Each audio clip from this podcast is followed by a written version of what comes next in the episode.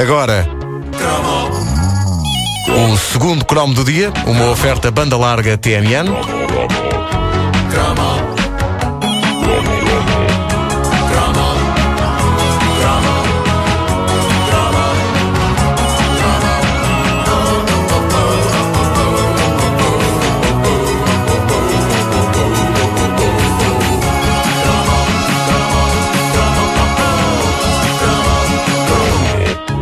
Penso nisso, nós temos de agradecer ao Brasil por tudo o que deu às nossas infâncias. Obrigado, Eh, Brasil! É que não foi assim tão pouco. As revistas do Patinhas, as revistas da Mónica, Ah, boa. Mónica, Mónica. o Rock Santeiro, o Sítio do Pica-Pau Amarelo, as dobragens dos filmes Disney no cinema, enfim, os anos 80 são a plena justificação do porquê de termos descoberto o Brasil. Eles deram-nos basicamente tudo o que precisávamos para viver.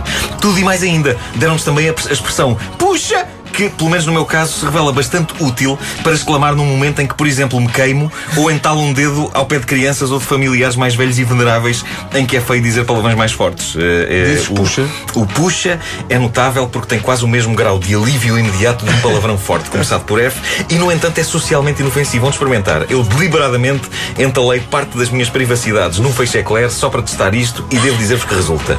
Puxa! Puxa! Mas aí é com, com voz fininha, porque. É, claro, Pois, claro. Nesse caso é, é com voz fininha. Bom, na lista de coisas bem boas que o Brasil nos deu durante a nossa infância e juventude, nos anos 70 e 80, há geralmente uma coisa que é injustamente esquecida. E porquê injustamente? Porque, na verdade, era uma coisa tão à frente do seu tempo que o tempo dessa coisa ainda não chegou e já entramos no século XXI. É incrível. Meus amigos, eu ficava histérico sempre que na tabacaria lá do bairro havia um novo número dessa publicação praticamente idealizada por deuses a que se deu o nome de Destaque e Brinque. E o destaque e brinco. Não faço ideia. fazem, não fazem a mínima ideia do que Não não faço ideia. Não fazem a mínima ideia. faço Bom, ideia. esta é de facto a altura em que toda a gente, exceto umas três pessoas, exclamam O quê? E eu sou uma delas, portanto há mais dois.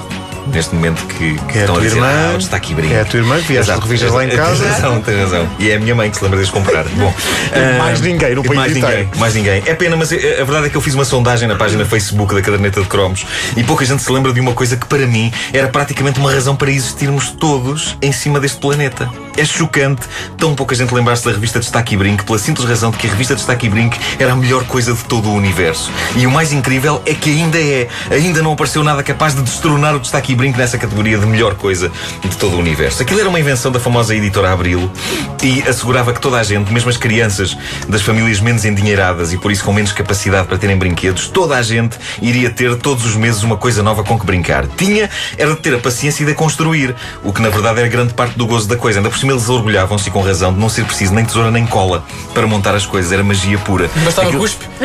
não, nem cuspe, nem cuspe. A revista era uma edição A4, era composta por páginas de cartolina dura, na qual estavam impressas as peças que, depois destacadas da página, dobradas e montadas, iriam resultar num brinquedo bombástico. E não estou a exagerar. As coisas que uma pessoa construía em cada edição da Destaque e Brinque ficavam surpreendentemente espetaculares. Eu recordo em particular de todo um campo de futebol do Pelézinho. O campo todo, Epá. completo com as figuras todas, que eu usava para fazer inveja aos meus colegas que tinham subútil. Não me parece que resultasse. Pois, exato, exato. Porque se é verdade que o campo do Pelézinho era grandioso, também é verdade que era de papel e na guerra papel-plástico o plástico ganha sempre. Maldito seja! Maldito seja! N- No Destaque e Brinque, um petis construía basicamente tudo. Eu lembro que no Natal, até um presépio completo com manjedoura, burro, vaca, pastores, tudo saiu para montagem na revista. E era só destacar, dobrar nas marcas, encaixar e estava ali um brinquedo que em nada ficava atrás de qualquer coisa comprada numa loja de brinquedos. Ficavam ali bonecos e objetos resistentes a qualquer brincadeira, excetuando talvez as brincadeiras levadas a cabo dentro de banheiras cheias de água, como eu, como eu pude tristemente constatar no dia em que, eh, enfim. Ah, tu, cons- tu fizeste isso? Sim, eu, eu, eu Ah. constatei que não chega a um barco pirata ser um barco para navegar nas águas do meu banho. Convém que, para além de ser um barco pirata, seja feito de outro material que não papelão.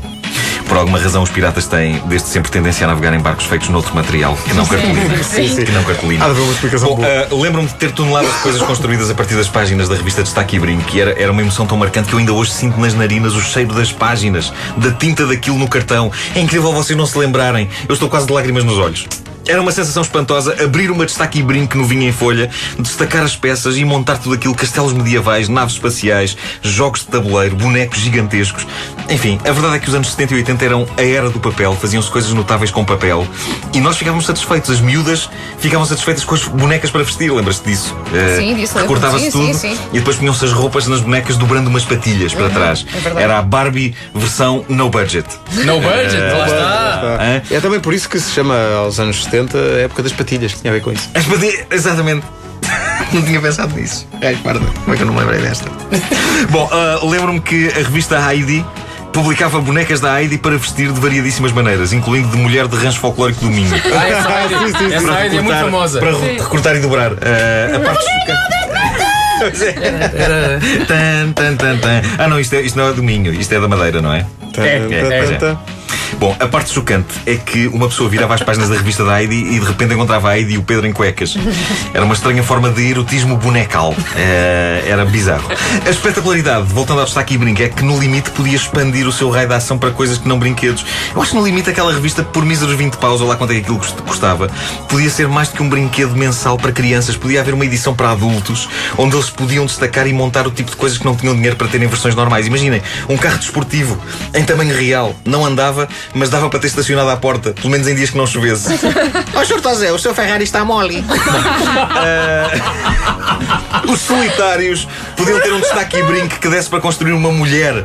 Uma, uma, uma opção mais barata que uma boneca insuflável. Era só preciso ter algum cuidado porque o papel corta. Mas aí e aquela parte do picotado Sim, pica. Aí volta a chamar a atenção para a vantagem do plástico. Sim, é verdade. Está a Como é borracha. Como é que tu, como é que tu vinho. sabes? Não, vejo às vezes no Odisseia. Pois, pois, no Odisseia é dá só por isso. muito documentário sobre bonecas insufláveis É, é. Odisseia. Não é porque tem. Dá é muito tarde à noite. É. Essa hora já estamos a dormir. Já, já, já, já, já. E às vezes dá em 3D. Avança, avança. A caderneta de cromos volta amanhã, sempre com o apoio da banda larga TMN. Entretanto, pode ouvir todas as edições da caderneta de cromos com o Nuno Marco em radiocomercial.clix.pt. Está lá o podcast.